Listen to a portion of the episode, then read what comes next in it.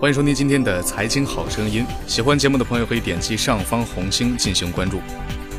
首先声明利益相关，我正在喝着一杯使用了瑞幸一点八折优惠券的焦糖玛奇朵，包括运费总共支付十点八六元人民币，比喝星巴克节省了二十三元，而且由顺丰小哥送货上门，一步路都不用多走。类似我这种消费者，我觉得可以统称为薅羊毛消费者。对咖啡鉴赏能力有限，无品牌忠诚度，对省了二十几块钱的满足感大大超过咖啡喝到嘴里，再加上完全没有吃人嘴软的自觉，所以接下来我说的话也是主观上没有偏向的。再次表明一下聊这个话题的出发点，纯属好奇，瑞幸为什么那么大胆？互联网打法到底能获得什么？瑞幸接下来要往哪去？政治正确，资本就有了底气。中国咖啡的宏观市场环境基本成熟，风口不必追心痒痒。瑞幸发公开信要起诉星巴克垄断的第二天，人民日报评论的微信公众号就在字条上“睡前聊一会儿”里说了这个事儿，态度嘛，很明显是看戏。而对于宏观的判断，我觉得听党报的观点还是比自己拍脑袋靠谱。这个党报评论君说，中国的咖啡市场依然容得下任何竞争者，压住饮品文化的代际转折是理性的商业选择。咖啡来自红海边，深度挖掘新蓝海。政策的小风其实两年前就吹起来了。二零一六年六月，跟咖啡似乎完全搭不上边的重庆，在两江新区成立了重庆咖啡交易中心，致力于打造全国最大、世界第三的咖啡交易平台。重庆有这样无中生有的做法，官方的说法基本是重庆在“一带一路”和长江经济带的优势。可见，咖啡产业不仅仅是消费升级，为了人民的美好生活，更是一带一路战略里的重要布局。做咖啡不只是为了喝。长远看，也是为了做国际贸易。在二零一七年七月，国内咖啡豆种植重要产地云南省发布了“十三五”现代农业发展规划，将加强对咖啡产业的扶持，提升年产量。同样是国内咖啡的另一个重要产地海南，也是要花大力气来振兴咖啡产业。咖啡市场出一个中国品牌，没有一个瑞幸，也会有多米法性。那瑞幸到底得到了什么呢？瑞幸也许在想。世人笑我太疯癫，我笑世人看不穿。众所周知啊，瑞幸的创始团队来自神州优车。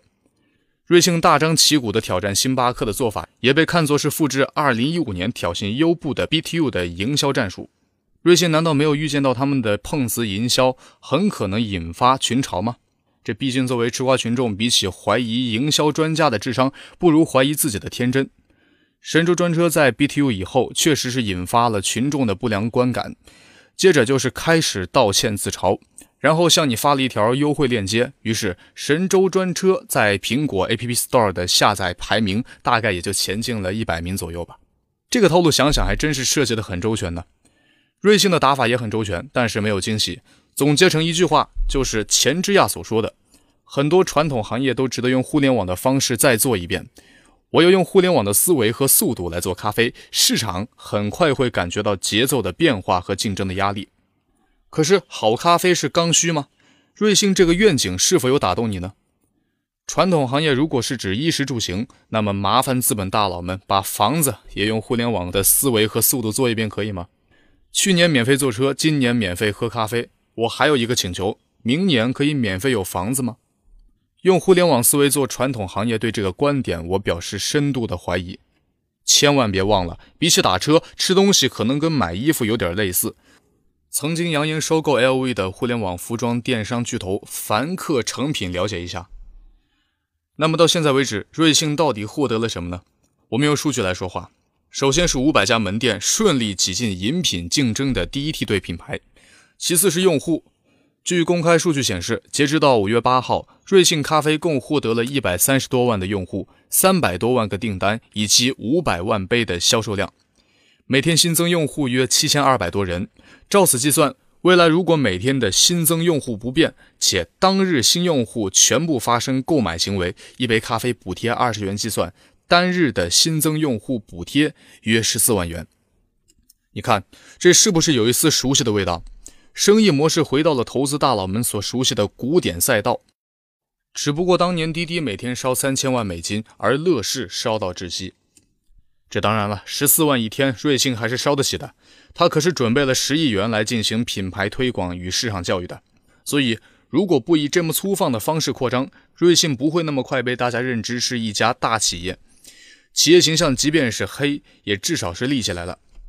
有了大企业的形象，做企业客户的生意就有立场了。君不见，瑞幸的 APP 里赫然醒目的企业账户，还有迫不及待跟腾讯合作的快闪店。这 B 端生意，瑞幸是做定了。可是，要想做 B 端，就可以不在乎 C 端客户吗？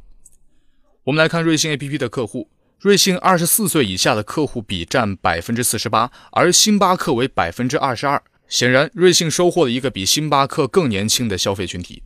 但是，薅羊毛消费者的质量不得不担心。这种数据对瑞幸以后的运营到底有多大好处？最后一个关键数据是，瑞幸站的店铺位置百分之八十四是在写字楼、商圈，剩下的百分之十六呢是在大学，而百分之七十一的店铺离星巴克都不超过一千米。租金成本高吗？虽然是黄金位置，但是瑞幸开出的大多数是外卖店甚至厨房店，比如写字楼大堂这种性价比很高的位置。而且仔细看，瑞幸在公众号开出的进场服务里，就清晰的写着合作模式。如果以营业额分成的方式支付租金，那绝对是稳赚不赔的买卖。特别是瑞幸能在高校拿下那么多店铺，更是让人不得不佩服瑞幸的拿铺能力。星巴克为什么不进高校？有曾在星巴克工作的网友在知乎上回答：不是星巴克不喜欢在大学内开店，更不是因为学生消费不起。而是因为学校内的店址很难拿到，就冲这个拿铺能力，给个 A、B、C、D 轮的估值也是很有想象空间的吧？瑞幸是想走黑红路线吗？瑞幸如果追求的是黑红路线，那么第一步应该是达成了。整个营销套路痕迹太重，完全是在给自媒体人塞弹药啊！先看品牌名和 VI，这不管是中文还是英文都不知所云，好像都想靠近点什么。比如祥瑞、幸福、Lucky，又不是八宝粥，干嘛取那么吉祥的名字？选了这个鹿作为企业的品牌形象，又是套路了。企鹅、猪、猫、蚂蚁，没有一只吉祥物都不好意思说自己是互联网企业。鹿在古代是祥瑞的象征，现在的北欧风小清新呢，也是喜欢鹿的形象作为装饰。这个吉祥物选的不错吧？但是有点撞香港网红奶茶鹿角港。其次是愿景，做每个人都喝得起、喝得好的咖啡，毫无链接感，可能用一杯好喝不贵的饮品解决你犯困的问题，会更切中我的需求吧。最后呢，讲个故事，都是一百度都能找到的案例。所以啊，整个发布会就是满满的模仿乔布斯的即视感，而且呢，衣服颜色都一样。最典型的故事套路：平民英雄打败恶人，所以必须有一个恶人。于是。瑞幸就找到了星巴克。另一个备受咖啡业内人士诟病的广告是什么？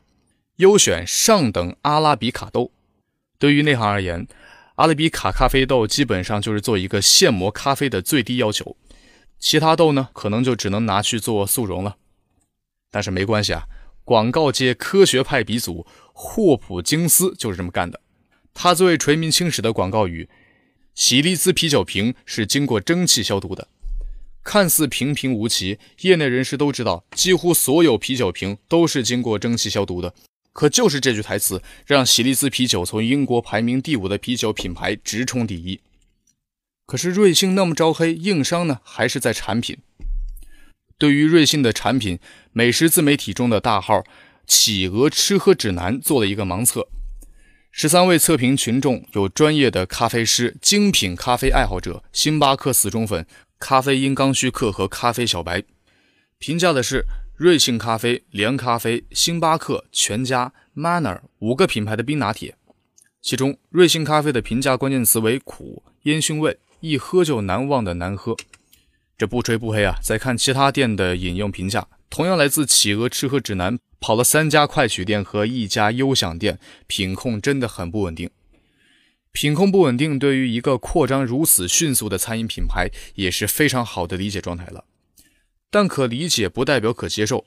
民以食为天，特别是对于中国这个有对吃无比热情、上升到文化高度的国家，《舌尖上的中国》我们都可以出第三季，好好喝杯饮料、吃顿饭，可能在我们日常的生活中最容易接近幸福感了吧？更何况愿意花二十元以上喝咖啡的人，智商税不是那么好收的。毕竟啊，他们也是实现了菜场自由的人。或许越接近人性的行业，越不容易被资本颠覆。想要教育中国人的味蕾，资本是不是太傲慢了一点儿？烧完了十个亿，瑞幸要走向哪里呢？首先，这笔钱教育不了市场，但可以引导一下资本。咖啡业需要更多的搅局者，而且是尊重食物的搅局者。